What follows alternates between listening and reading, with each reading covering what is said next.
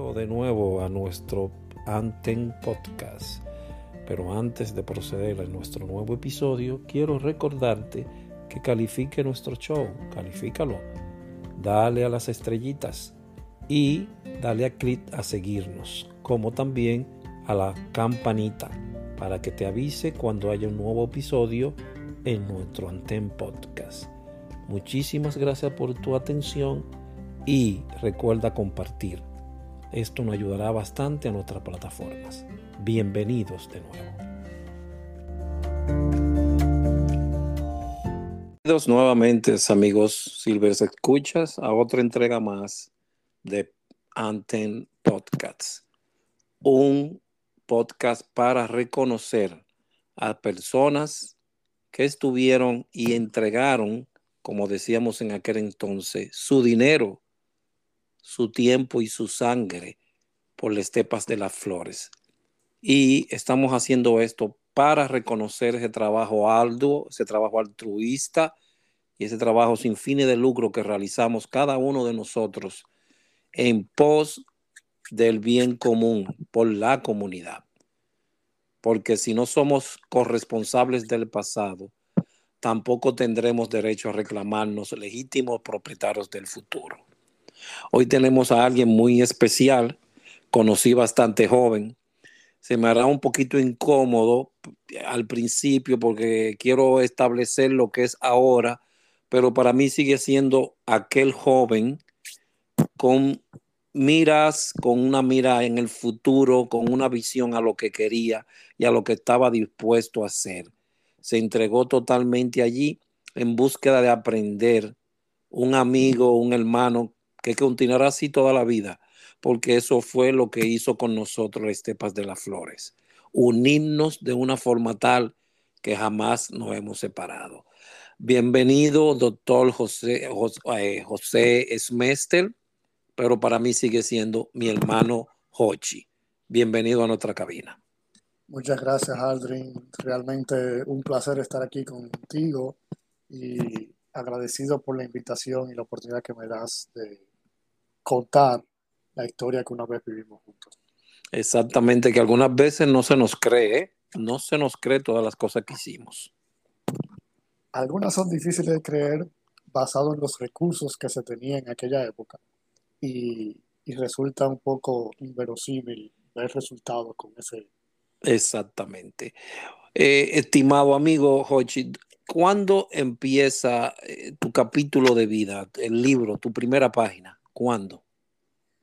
Bueno, yo llego a Cruz Roja realmente en el 1998 y debo admitir que siguiendo los pasos de mi hermano mayor, Pablo, que en ese momento compañero ya de Julio de Peña, Laura Sosa, eh, Irving Jorge, pues trilló ese camino y yo simplemente cogí un, puesto en el asiento de pasajero hasta que llegué al destino.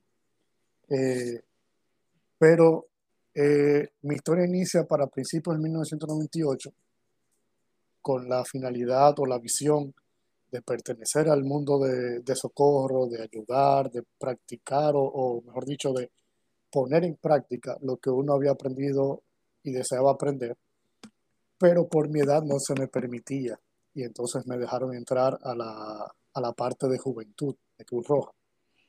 Ok. ¿Dónde nace Mestra?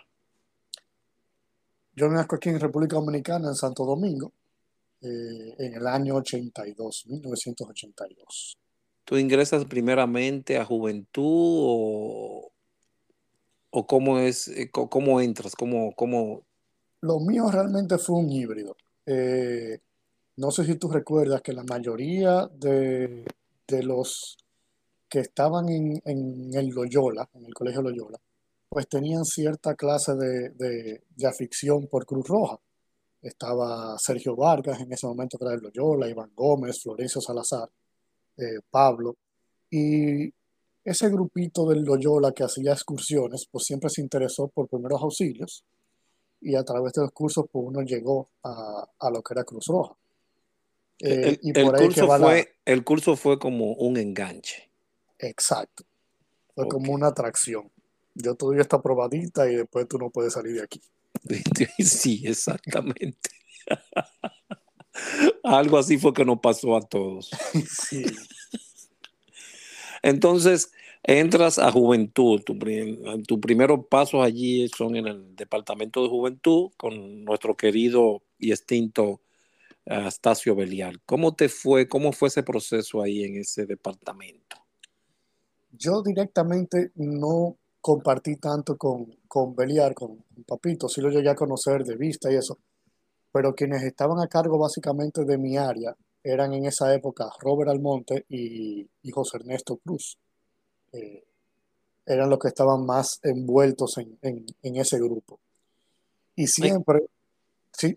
Sí, sí, sí, sigue, sigue, siempre tuve algunos conflictos, no sé si tú recuerdas, porque a ti y ahogando y a, y a Biné era de los que yo le pedía más consejos, porque siempre tuve algunos conflictos porque mi línea siempre fue de socorro y a ellos no les gustaba que yo estuviera dirigiéndome a, socorro estando en juventud.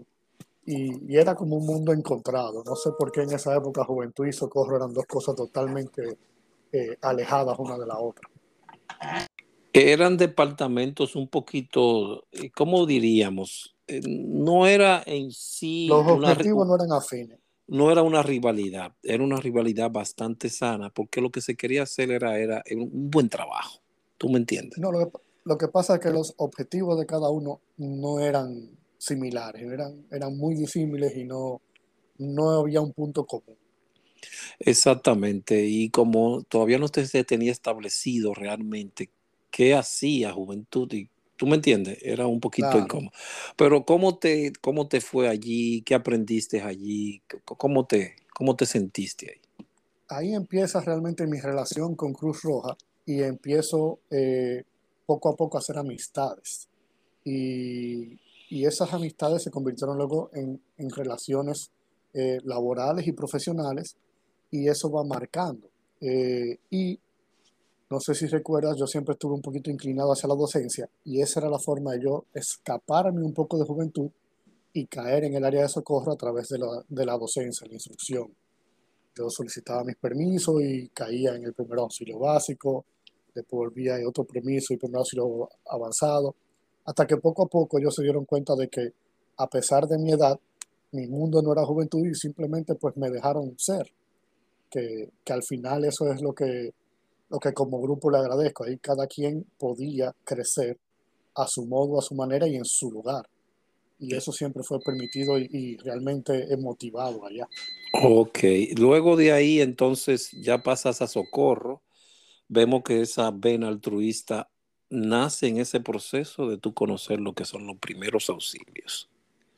Sí, así fue que, que me enganché a principios de 1998, un poco mediados, eh, empezamos con esos cursos. Eh, había primeros auxilios básicos, tomé uno de rescate básico, con, combiné como instructor, eh, luego primeros auxilios intermedio.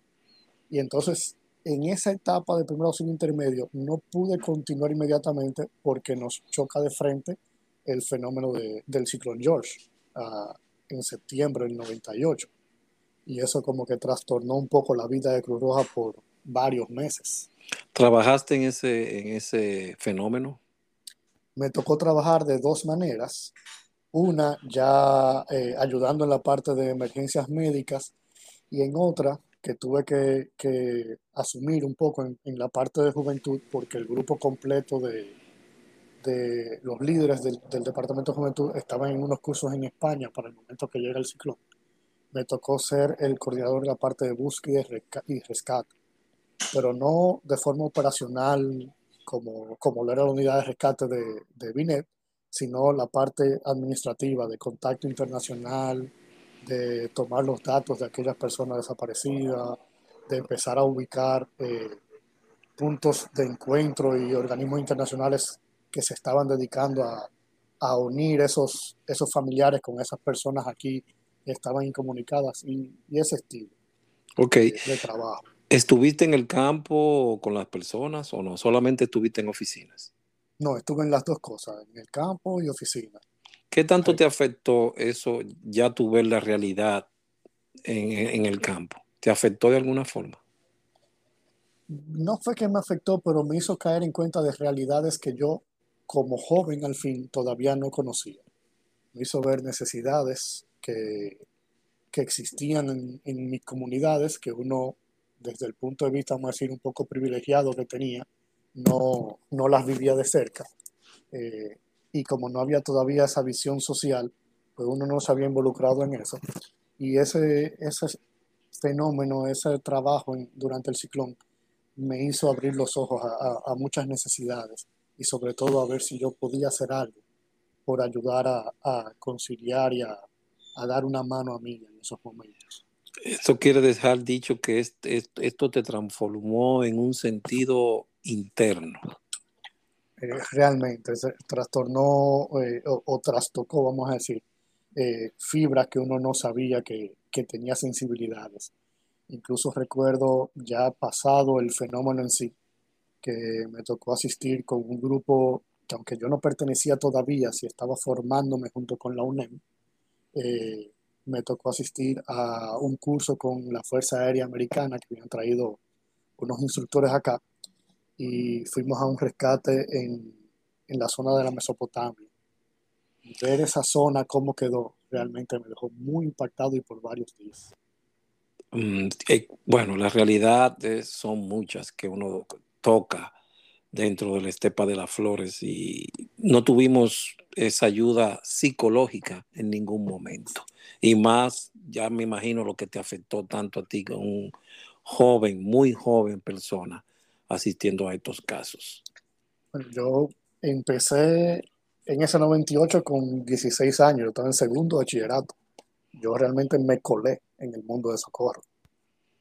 Exactamente. Y, y le debo parte de esa colada, como quien dice, a ti, a Hogando y a Raúl, que era el jefe de operaciones, que tuvieron que, que hablar y velar por mí para que me, me, aceptaran, porque no, todo era un protocolo en esa época.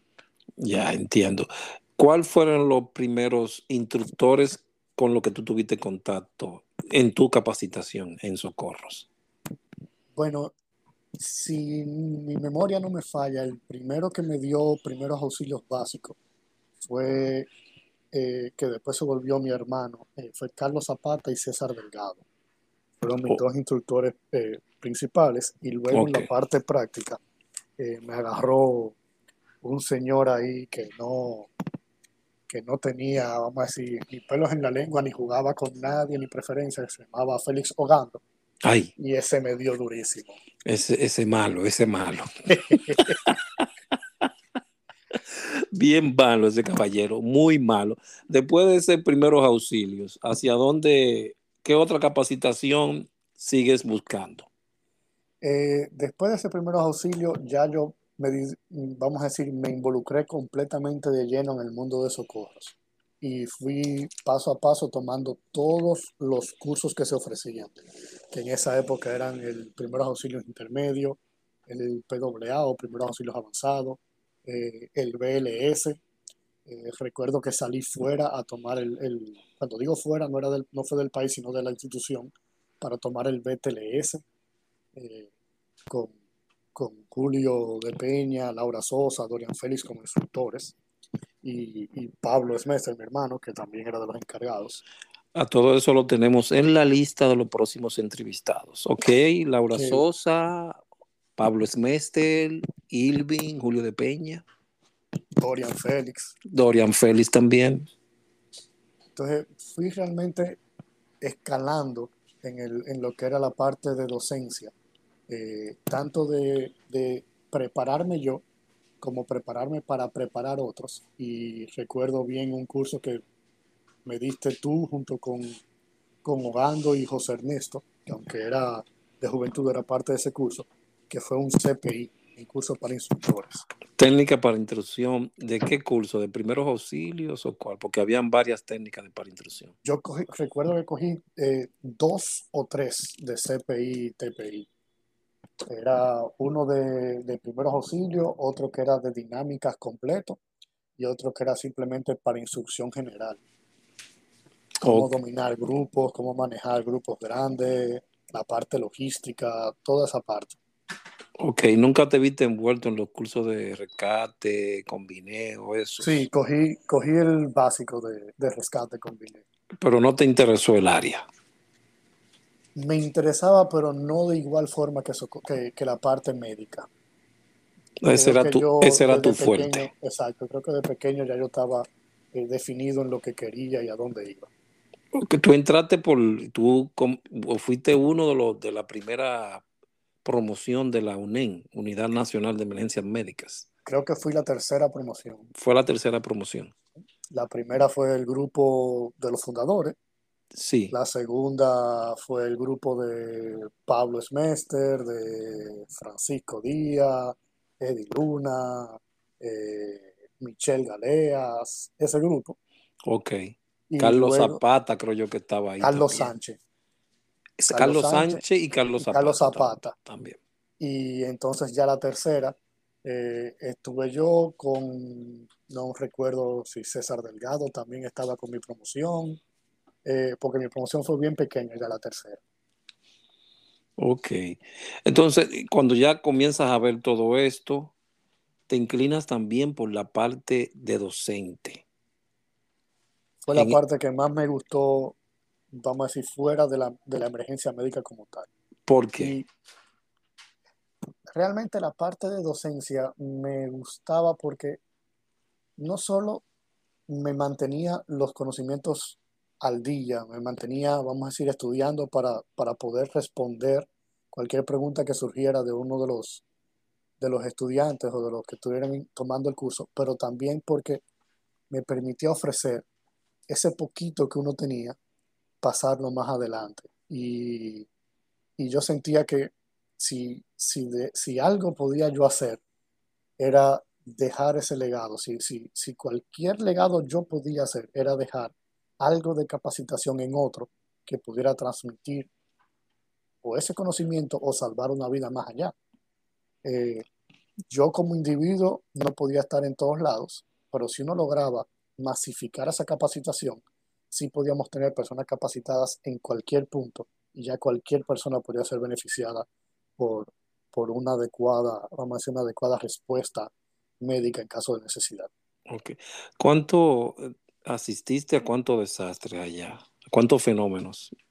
Ah, ya Eh, me mencionaste uno. ¿Cuál sí, fue? me tocó, me tocó George, me Ok. tocó también la, la vez de la inundación en Jimaní, de la, de la comunidad de la 40.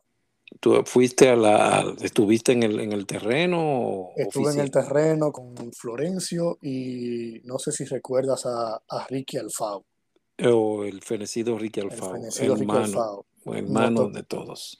nos tocó a nosotros cuatro, Ricky, Florencio, Estefan y yo, ir de primera, vamos a decir, de, de, de avanzada. Flore- Florencio Salazar estuvo ahí, cosa muy extraña, no lo sabía realmente. Sí, te- tengo hasta foto que puedo enviarte de Perfecto. momento, Pero que eso solamente, solamente se veía la zona entera en caliche. muy extraño, Florencio. Y eso en- también logró impresionarte mucho a ti. ¿Tuvo algún toque dentro de ti también aquella parte?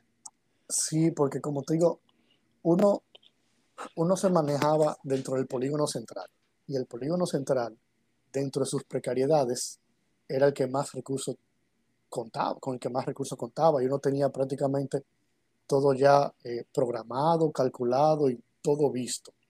Pero cuando uno salía de ahí, ya cualquier cosa podía suceder y había que improvisar y todo era una sorpresa.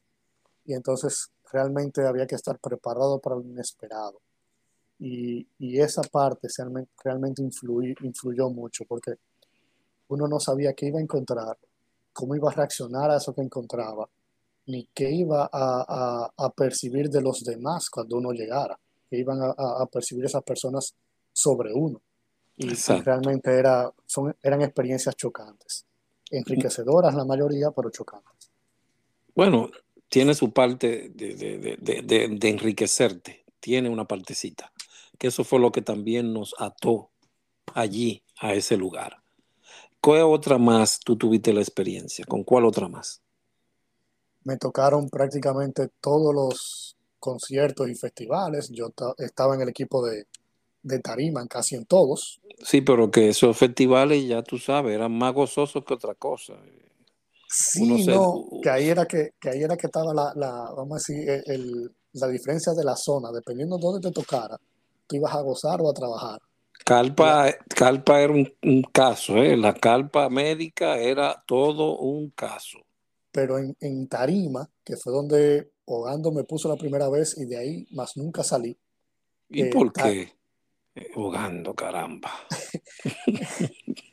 Como dicen, el comandante siempre sabe. Sí. A mí me encantó el trabajo en Tarima, pero Tarima tenía una, una particularidad y era que no había descanso. En Tarima no había ¿Qué pasaba, ¿qué pasaba ahí? ¿Qué pasaba? Porque yo sé que Calpa era un poquito incómodo, pero en Tarima, ¿qué pasaba? En Tarima se vertían varias cosas. Uno, uno tenía que atender a todos los participantes del evento que estaban en las zonas cercanas a la tarima del público. Uno tenía que moverlos hacia, hacia adentro de la, de la zona de la tarima para poder atenderlos. Y segundo, mucho, mucho del personal de, de trabajo de, esa, de esos eventos también necesitaban asistencia. Eh, recuerdo un caso grande de un técnico de luces que se cayó del andamio y, entre, y, tuvimos que inmovilizarlo completo y trasladarlo a través de todo el mar de gente, desde la tarima hasta la, la carpa, eh, con una probable lesión cervical, y eso no fue fácil. Y sépase que eso era una distancia como algunos 500, 800 metros, ¿verdad? Más o menos. Y con, y con una cantidad de gente que no son como los conciertos de ahora. Y realmente había gente. No, no, era una cosa apoteósica. Era increíble. Y entonces era con la camilla, con el paciente. Entonces a mí me tocó, por ejemplo, me tocó en esa ocasión ir de espaldas caminando todo el cuello con la mano porque la camilla no tenía eh, el inmovilizador de cuello. Todo el trayecto.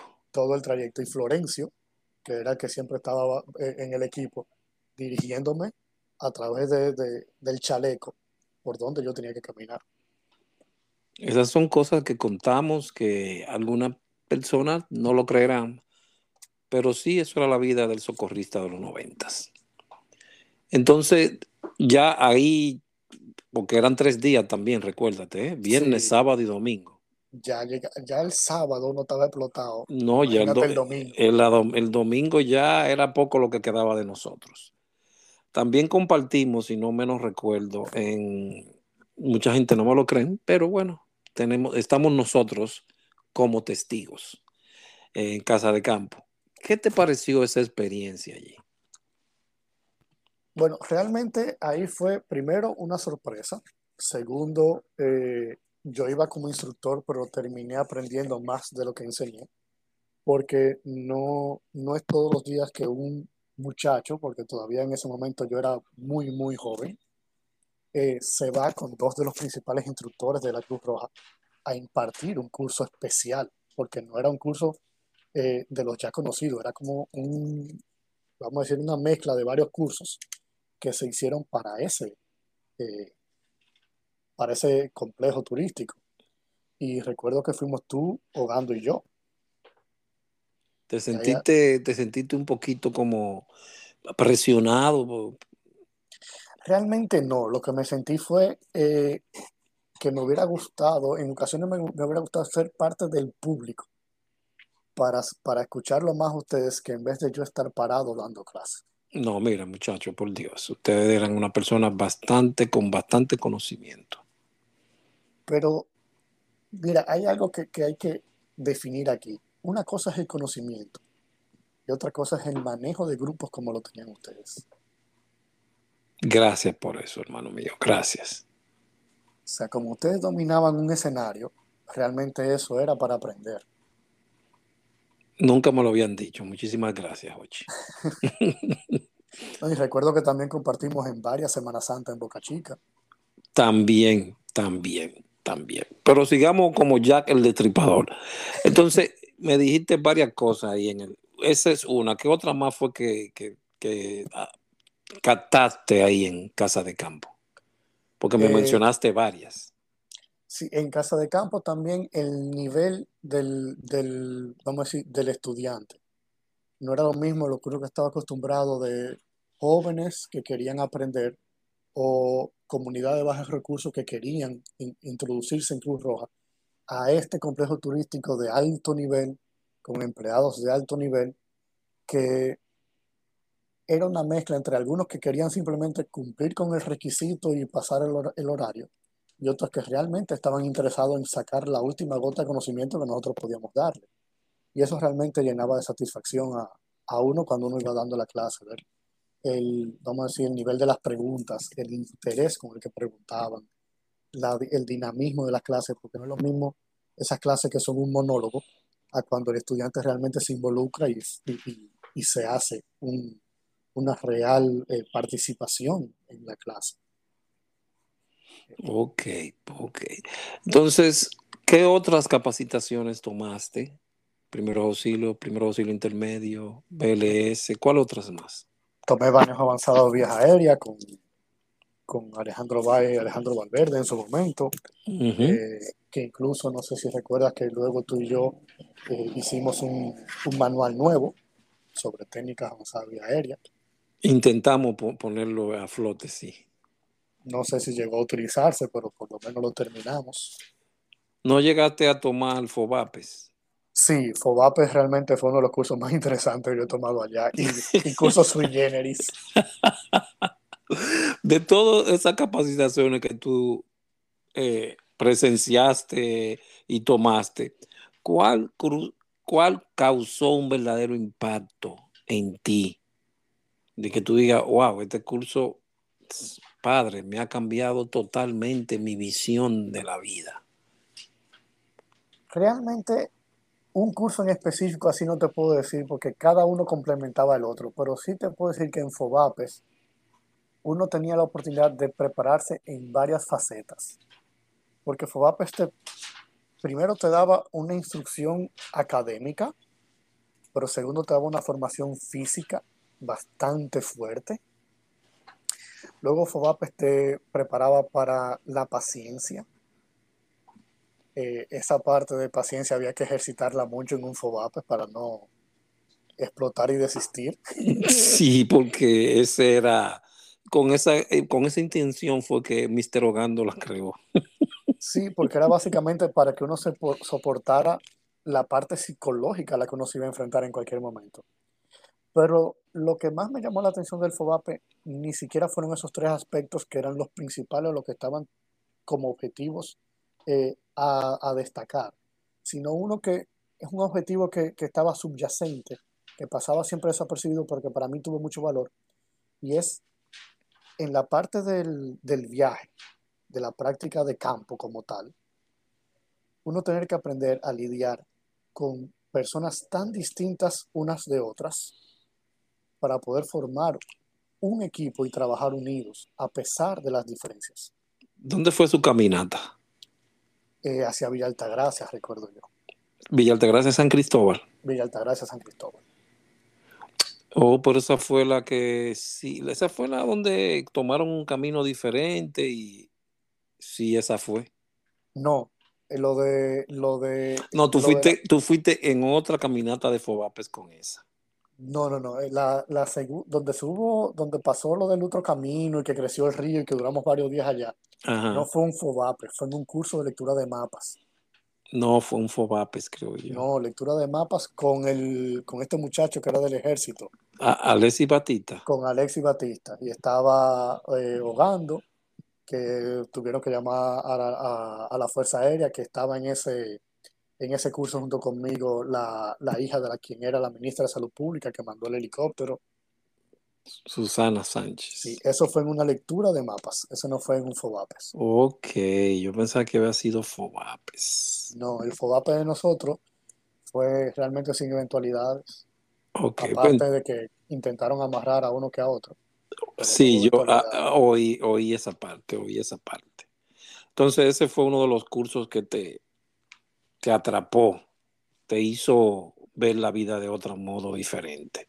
Sí, porque me enseñó a, manejarme con personas que no son, eh, del mismo estilo de pensamiento, que no son de la misma forma de actuar de ti, eh, y que uno tiene que aprender también a adaptarse y a, convivir con y a trabajar con esas personas. Hay personas que son mucho más, eh, vamos a decir, impulsivas, otros son mucho más prudentes, otros son más comedidos, y, buscar un, punto medio entre todas esas personas y poder llevar algo a cabo y sacarlo a flote, eso fue bastante provechoso y un reto.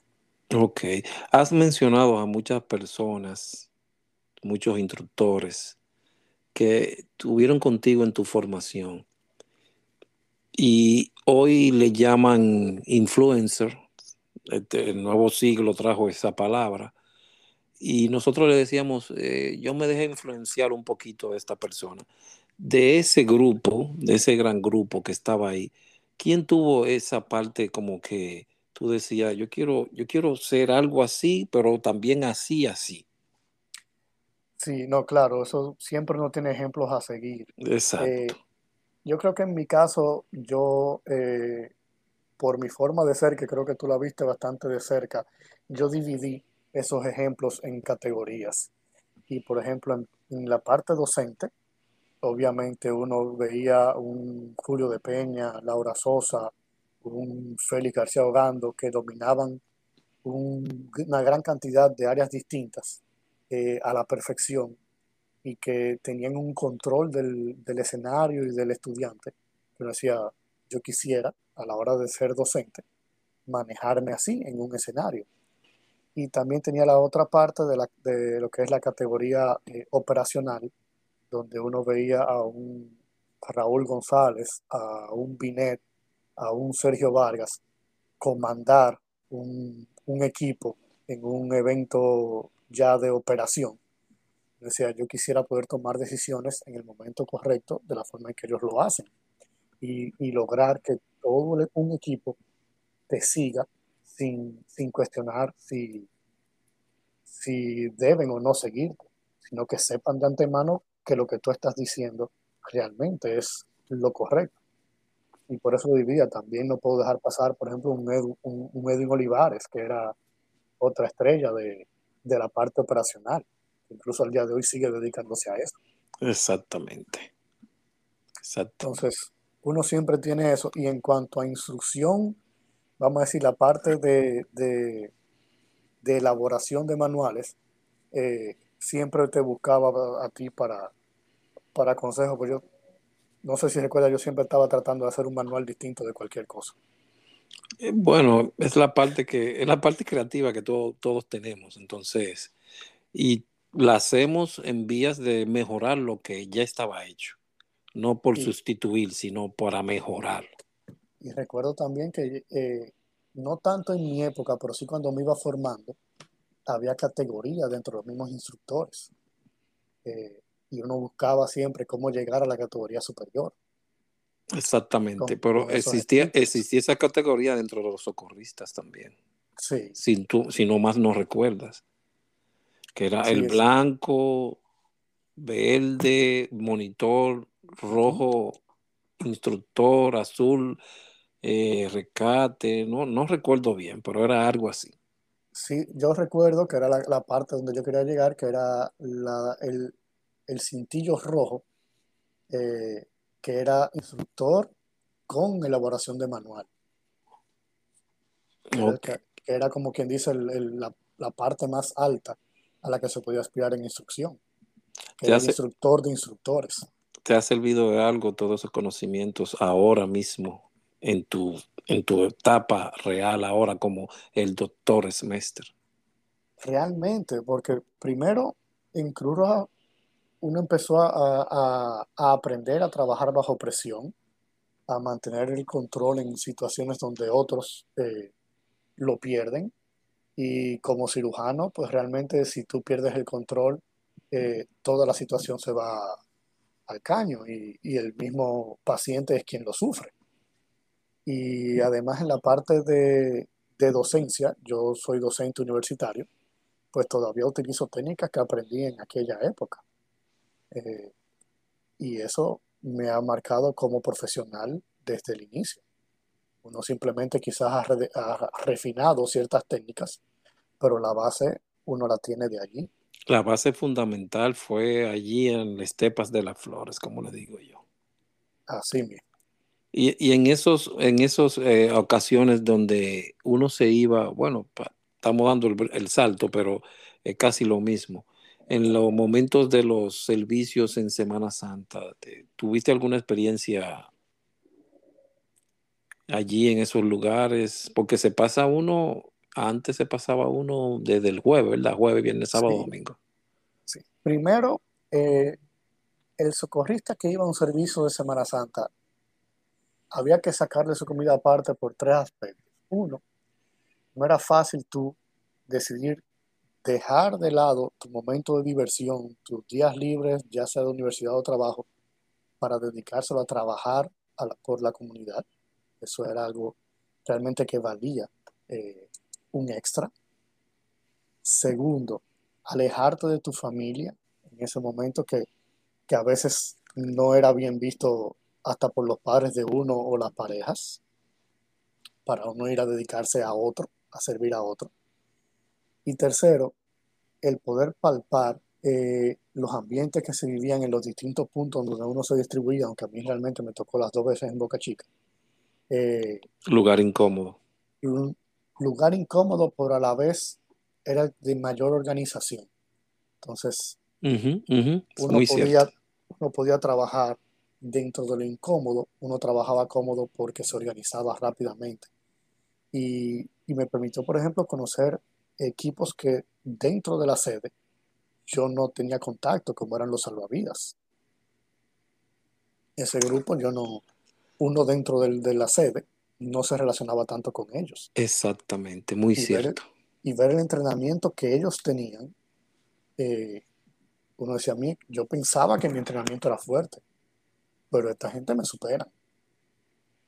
Y se pasaban el año entero dentro de la piscina y después iban hacia allá. Era, era un poquito, no un poquito, bastante incómodo. Sí, psicológicamente y físicamente el entrenamiento de ellos era mucho más exigido. Exigía mucho más porque también mantenerse en esa silla con ese sol de No, verano eh, es un poquito cuesta arriba. no, y recuerdo, recuerdo que la primera vez que fui a un, a un, sema- a un servicio de Semana Santa fue una sorpresa para mí, ese, ese toque de pito a las cinco y media, casi seis de la mañana, para irnos a correr y a nadar. My goodness. ¿Con quién estuviste en los puestos? ¿Te tocó con quién era encargado en uno de los puestos? Eh, la primera vez me tocó con el encargado del puesto, no recuerdo quién era directamente, no me, creo que era Víctor Luis o Florencio, eh, pero había otro por encima que no recuerdo, pasa que me, me manejaba más con ellos. Y de los salvavidas estaba uno que le llamaban el alemán. El alemán, ese místico nombre dentro de los instructores de natación, de salvamento acuático. Sí, entonces con ese grupo fue que me manejé, estaba eh, José Ignacio Domínguez entre los, los participantes. El ronquito. Sí, todos teníamos un alias. eh, estaba, hubo una vez que me fui con Giovanni Duarte, eh, Ese también, buen salvavidas. No recuerdo el nombre, pero era el que daba los cursos de extricación, que era de una unidad satélite, creo que era, Mm, No que recuerdo. manejaba, que manejaba la quijada de la vida y, la, y daba los cursos de extricación vehicular. No me recuerdo de ese, no. No recuerdo Ahí ese nombre, pero, no recuerdo. pero también me tocó irme con él, eh, con Cristian, uno que era chofer, con Ricky. eh, fue, eran realmente equipos variados. Ya en la segunda, la segunda vez que fui me tocó a mí comandar la parte de, de emergencias médicas y el, el encargado de la logística como tal era el mismo Raúl González, En el proceso de que estu- 8. en el proceso de que estuviste en la, en la estepa de las flores, eh, ¿comenzaste también la carrera de medicina o no? Sí, eh, yo entré a Cruz Roja en el 98 y empecé la universidad en el 2000. Eh, recuerdo ya en la universidad que algunas personas empezaron a acercarse porque veían que yo tenía como otra, como algo más avanzado y me empezaban a preguntar por qué y ahí fue que pude reclutar y llevar personas como fueron eh, Rafael Dixon, eh, Ramón Fernández. Tengo una eh, entrevista, hay que buscar. Sánchez, Mi hermano Rafael Dixon, ese tiene una entrevista también aquí, dentro de poco. que Dixon, Dixon fue un personaje interesante que pasó de ser socorrista de línea a miembro de la UNEM y luego a chofer. Como, ah, sí, por, por la ambulancia que por tuvo la la ambulancia en que, ese- en que él manejaba. En aquel entonces, un personaje muy polifacético, Sí, muy preparado. muy preparado. Es cirujano también ahora. Es cirujano también, wow. Todos se han ido por esa, por esa área. Eh, cirujanos somos pocos, pero todos han terminado en medicina. Bueno, por ahí fue que se trató de, de impulsar la UNEN. Sí, En ese ahí, en la UNEN, como, como parte miembro de la UNEN, ¿cómo te sentiste en este grupo? Un grupo que era la parte, como decían allá, si tú no quieres tirar página para la izquierda, vete para la de rescate. exacto. Entonces, ¿cómo te sentías ahí que había que estar todo el tiempo Bueno, en lectura, haciendo day, en en la, constante? en la UNEM había una característica especial y era que nunca estaba solo. Eh, cuando tú empezabas los entrenamientos y luego ya como nuevo miembro, te asignaban uno o dos padrinos. Entonces, en mi caso, yo tuve dos padrinos. Uno que era eh, padrino, vamos a decir, de estudio, de preparación, y otro que era mi padrino operacional ya en el campo. Entonces, me tocó eh, Saori Yamashita como, como padrina de estudio y ella como madrina me... eh, No lo sabía. Saori Yamashita fue la, la que. Sí. Incluso llegó una época que ella decía que yo era hijo de ella porque me tenía jugo estudiando y eso se lo debo a ella. Y en la parte operacional, pues siempre me ponían junto con, con Estefan o con Florencio, uno Ah, de los dos. dos operativos muy fuertes, ambos. Pero eh, realmente tuve que echar muchas páginas para la izquierda porque Saori no era fácil. No, porque Saori, ya, con, ya con, con, con Florencio y Estefan tú sentías un poquito más calmado, ya la parte operativa era, era otra cosa. sí, recuerdo mucho una frase de, de Ogando que en la UNEM se vivía, que era que la práctica sea tan dura que la realidad no te sepa nada. Mm, Siempre se dijo todo el tiempo esa parte, siempre se dijo, siempre se... ¿Quién era el director de la UNED en ese entonces? Cuando yo entro, el director de la UNEM era Julio de Peña. ¿Y Y cuál fue el, cuál fue el primero, Irving Jorge o Julio de Peña? creo que Irving fue el primero. Y no, eh, Julio fue el primero, Irving era el encargado de capacitación. Ok. Y ¿Y la, luego Laura ya Sosa fue encargada o Laura Sosa directora? fue encargada de, creo que fue ambas cosas, fue directora y encargada de capacitación, pero no recuerdo bien esa parte. Sí sé que Bueno, al final eh, Florencio asumió cuando hubo la, vamos a decir, cuando la mayoría de los fundadores de la UNEM se van fuera del país a trabajar y empiezan residencia y se alejan un poco, eh, la responsabilidad cayó sobre Florencio al principio. Sí, Luego porque ya, ¿Mm? en, eh, eso se puede, se puede establecer aquí que en ese caso la UNED tuvo una baja, pero fue porque, como siempre decíamos, el socorrista no se destruye, se transforma. Y hoy tenemos a cada uno como médicos, como cirujanos, ¿tú me entiendes? Como abogados, como diseñadores, como todo eso, porque se claro, transformaron, no podían quedarse, la energía no se destruye, solamente se transforma. Eso fue lo que pasó en ese proceso. la mala suerte, vamos a decir así, es que la mayoría de ellos estaban en la misma etapa de su vida, entonces salen todos juntos. No Ok, un... casi, casi al- entrando ya todos a, a- Exacto, no, no, no van saliendo poco a poco, sino que salen todos juntos y queda un vacío. Bastante, Entonces, bastante entonces se sintió. ¿Tú, tú quedaste sí, en la, en la ahí o te fuiste también para la universidad? no, yo quedé ahí y primero lo, lo asume Florencio porque era el más viejo dentro de la, dentro de la unidad y luego recuerdo que lo asume Susana Sánchez y luego lo asumo yo la dirección y cuando yo salgo se la dejo a, a Dixon. Ok, pues entonces podríamos decir, Julio de Peña es el primero, ¿no verdad? Ujú. Irving Jorge segundo, segundo director. Eh, Laura Sosa tercera o tercero. Ayúdame ahí. No, Cuarto, ahí, ahí no te puedo ayudar tanto porque yo no recuerdo el orden en sí. Sí te puedo decir que ya al final, cuando ya yo estoy de lleno, Florencio asumió la dirección, luego pasó a Susana Sánchez, luego lo ejercí yo, que duré como un año, y luego la ejercí Dick- Rafael Dixon. Rafael Ya, Dixon. ya con Dixon yo salgo de Cruz Roja porque ya empiezo la, la, la pasantía y la residencia y me alejo un poco de Cruz Roja. Ok, sépase que esta entrevista había una persona que se refirió a ti con buenos términos. Esa persona, cuando yo le dije, bueno, yo tengo una entrevista con Hochi hoy, y me dijo, eh, ese es mi primer maestro, que estaba, eh, que estaba, que él me dijo, estoy esperando esa entrevista para escucharla.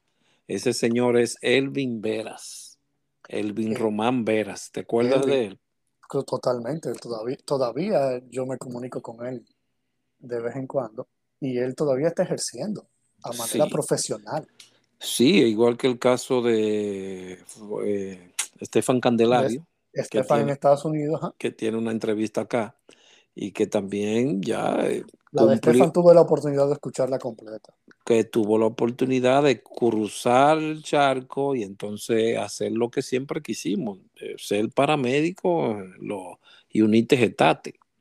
Pero yo Y yo, recuerdo que Elvin, que llegó, eh, vamos a decir, crudo en su momento, eh, y por la forma de ser no caía del todo bien a muchos, y César Delgado y yo básicamente lo cargamos bajo el ala y empezamos nosotros a capacitarlo a él directamente. eso me informó él también, que eran ustedes dos, que eran ¿Tuviste alguna persona con la que tú, como tuviste padrino, fuiste padrino tú de alguien también? Eh, sí, dentro de la, de la ONEM, bueno, el mismo Elvin, fui, vamos a decir, una, una especie de padrino. Eh, el grupo de, de Unive que entró luego, que estaba eh, Ramón, que estaba Elizabeth, eh, también le serví realmente de, de- de guía porque aunque éramos compañeros de universidad, ya yo tenía la experiencia de Cruz Roja y de la capacitación y me tocó darle los cursos a ellos. Eh, no sé si recuerdas que también estaba Rafael Esteves, uno que ahora es cirujano plástico. Sí, Rafael Esteban, me acuerdo de él bastante, sí. Pues de ese grupo realmente que asume la UNEM en una segunda etapa, eh, me tocó ser parte de, de- de guía. Pero realmente yo no puedo decir que, que me llevo algo de crédito porque siempre fue un trabajo en conjunto. Ok, de todas esas vivencias fueron un trabajo en conjunto donde cada quien se repartía algo del proceso de ese Claro, nuevo individuo dentro de la, de la claro. estepa de las flores. En, en cualquier etapa en la que cursé en Cruz no puedo decir que me sentí que estaba haciendo algo solo en ningún momento. Siempre había alguien dándome apoyo o dándome un consejo, na- del nivel que fuera. ¿Encontraste algunas trabas algunas veces, alguna pared? Al principio encontré bas- bastante trabas por lo que comentamos al principio de que no me Sí, dejaban, por ser de segundo bachillerato, 16 años, no me dejaban entrar a la parte de socorro, que era donde yo quería estar. Eh, aunque suene feo, la parte de juventud no era lo que a mí me interesaba y, y yo no me veía ahí, aunque sí puedo decir que hice muy buenos amigos en ese grupo. ok. ¿Y en la parte de socorros encontraste alguna pared, alguna traba también en algún momento? Eh, pero no que no se pudieran derrumbar o que alguien me ayudara a derrumbarla. Sí recuerdo al principio eh, que yo quería y exigía, porque me sentía capacitado, yo quería ser instructor y por la edad me, me rechazaban, me, me frenaban. ¿Quién era el director de de la escuela en ese entonces? Era un señor que se llamaba Aldrin Santiago. Sí, ese malo también, muy malo también. Era muy malo, bellaco. Muy No, bellaco también. vamos a decir, en mi época eh, buena en Cruz Roja, eh, Raúl estaba como director de socorro, eh, Binet como jefe de operaciones y tú como encargado de capacitación y Ogando prácticamente como comandante de casi todo, de todos los servicios. Ok, yo, ah, sí, no, porque era, era Sergio Vargas el director de socorros, en el Sergio Vargas, Sergio Vargas. Sergio Vargas salió como director y luego volvió y entró. Ahí me tocó Raúl como jefe de operaciones y después como director de socorro. eh, ahí, porque recuerda que Sergio por un tiempo se fue al COE. Sí, sí, Entonces, sí, cuando ahora se fue al. COE, Raúl asume y Binet sube a jefe de operaciones. Ok, te sentiste a gusto con ese grupo de malhechores, porque vaya que eran unas personas incómodas, eran unas personas incómodas, ¿no? No, no se puede negar, eran un poquito incómodas. pero realmente te daban la oportunidad una vez tú demostrabas la capacidad. Yo pienso que las trabas eran simplemente ah, eh, pruebas y hasta que tú no demostraras que podías, pues no te daban la, no te daban la oportunidad solo o, o sin supervisión. Y yo pienso que es un sistema realmente adecuado porque uno estaba trabajando con vidas. Bueno, cada, cada cosa tenía su... No, no trabas. Eh, Aquí es difícil tú ponerle, en Estados Unidos es difícil tú ponerle la mano a un paciente. Podrán hablarlo algunos de los que han venido acá a hacer su, su travesía en este continente, pero e- era igual también. Pienso yo que era igual también. sí. Había que poner ciertas restricciones para mi, cierta calidad. mis principales trabas eran al principio por lo que te decía de la capacitación, de que no me dejaban inscribir en tal o cual curso porque yo era de juventud eh, y ese curso era para socorro y, y así. Cu- ¿Tú Pero estuviste dando clases por cuánto tiempo? ¿Primeros auxilios nada más o en algunos otros cursos? no, yo recuerdo que terminé dando eh, primeros auxilios básicos, primeros auxilios avanzados eh, en el grupo de BTLS. eh, también compartí contigo como instructor ya en CPI al final.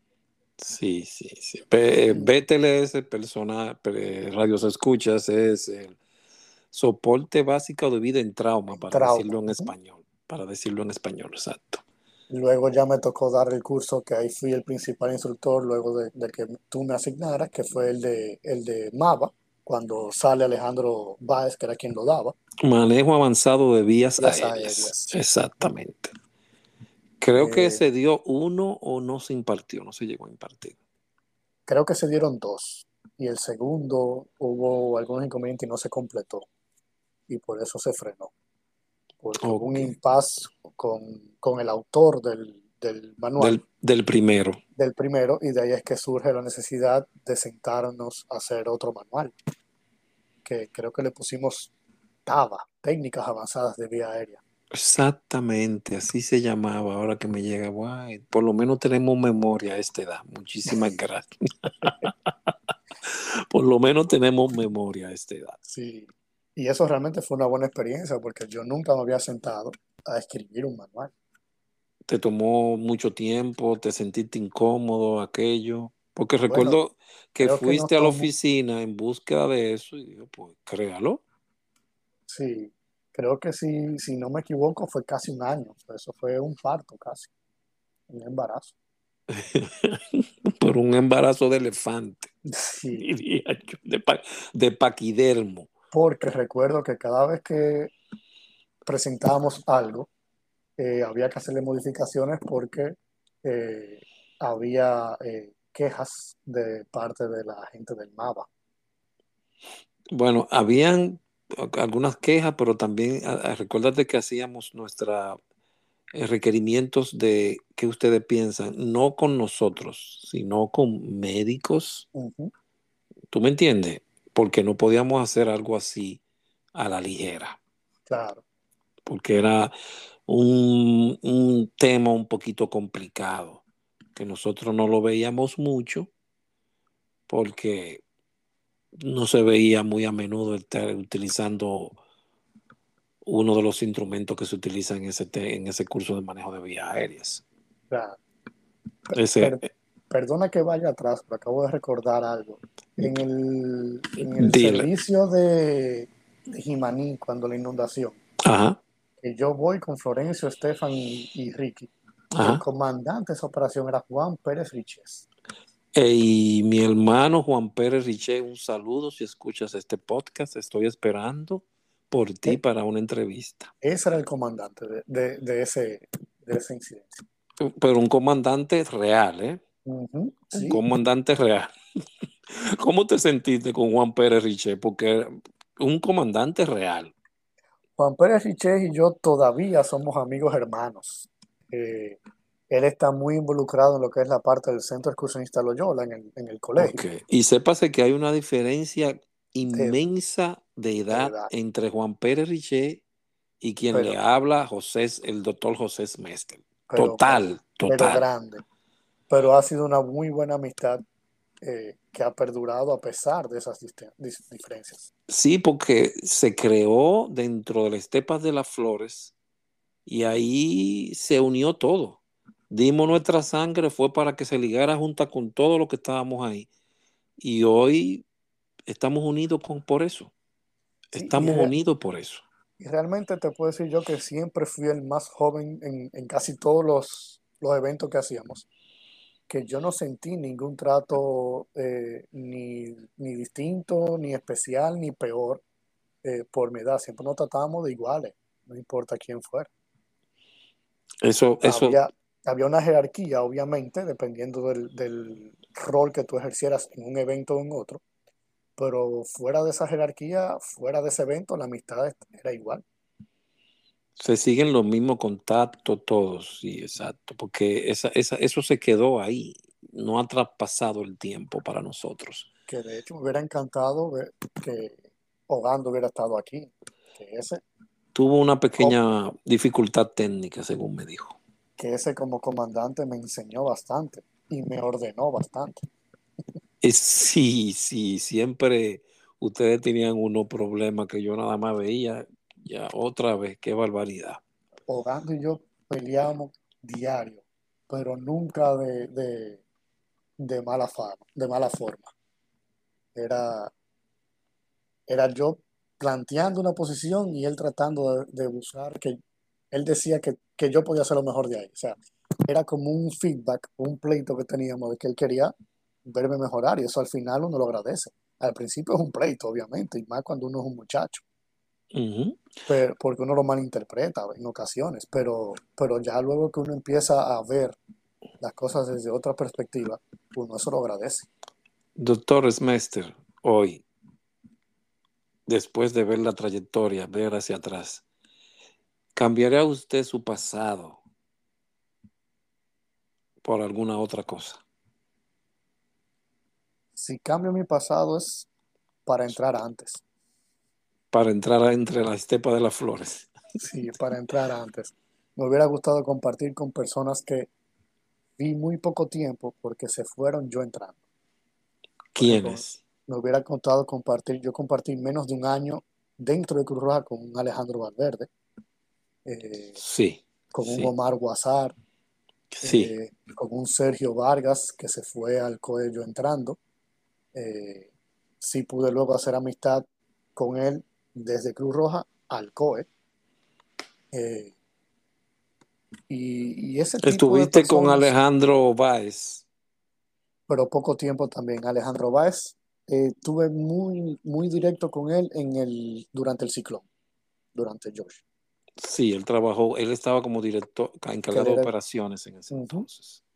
Él estaba como, como básicamente el comandando el, el operativo del ciclón completo. Sí, esa vez, no me recuerdo quién era, eh, Miguel de la Rosa era el director de Socorro. Miguel de la Rosa. Y no se me olvida nunca la experiencia de todos nosotros en un salón de actos que daba con un ventanal hacia el parqueo. Uh -huh. y, y, como veíamos el ventarrón y una palma que había ahí, que uno pensaba que en cualquier momento esa palma se iba. Bueno, esa fue la única vez que vimos en peligro nuestro modo de subsistencia para algunos socorristas que entramos a la etapa de homínido, de recolector de bayas y frutas, porque nos alimentábamos de la manzana de, de oro que habían ahí. Y vimos casi extinguida nuestra comida. Pero gracias a Dios, Dios es maravilloso y no permitió que se nos fuera la comida. Smester, muchísimas gracias. Si tienes algo más que decir, No, realmente eh, te agradezco la oportunidad de revivir eh, esa época a través de los recuerdos, eh, revivir nombres que estaban escondidos en ese pasado y, y sacar una sonrisa de, al recordar algunos momentos que ya eh, no, no estaban en mi día a día. Eh, esos momentos del Festival Presidente, incluso aquel del pleito. ay, ay, ay, ay, ay, no recuerde eso, por favor, que todavía podemos caer presos. Esa, esas experiencias en, en, ambos viajes del FOBAPES y de la lectura de mapas, eh, realmente fueron cosas que llenaron una época y que ahora, con esta vida sedentaria que uno lleva de médico, eh, uno se las dice a, a, la gente y dicen que no te creen que tú viviste eso. Todo, toda esa etapa, todo ese proceso. Sí, me pasa, nos pasa a muchos. No, no, no nos creen para nada todo esto. No, y que la Cruz Roja ha dado un, un cambio total donde ya esas cosas que antes eran el día a día ya resultan totalmente extrañas para, para los cruz rojistas modernos. Se han estipado un poquito, sí, se han estilpado.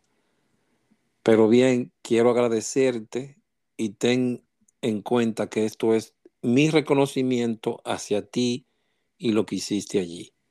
Porque si nadie nos reconoce, pues entonces hagámoslo nosotros y reconozcamos el trabajo, la valía, el tesón con que hiciste cada cosa allí.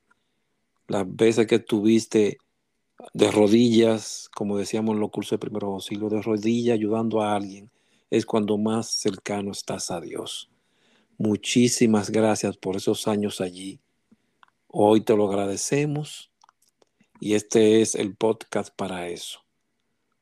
Para agradecer a, a para agradecer a todas esas personas. Y tú fuiste parte de esa historia. Mil gracias por haber participado en este podcast. Y a los que nos faltan, esperamos por ustedes. Esto es su reconocimiento, señores. Seamos parte de esto. Mil gracias, doctor Smester. Es un poquito incómodo para mí. Hochi, mil gracias, Hochi. No, para mí, sigue, para mí sigue siendo eso, el muchacho joven que estaba ahí y que yo siempre traté de cuidar. Muchísimas gracias. Viniendo de ti esas palabras, gracias a ti. Muchas gracias, Jochi. Señores, estaremos en otra entrega y gracias por su escucha. Pasen buenas.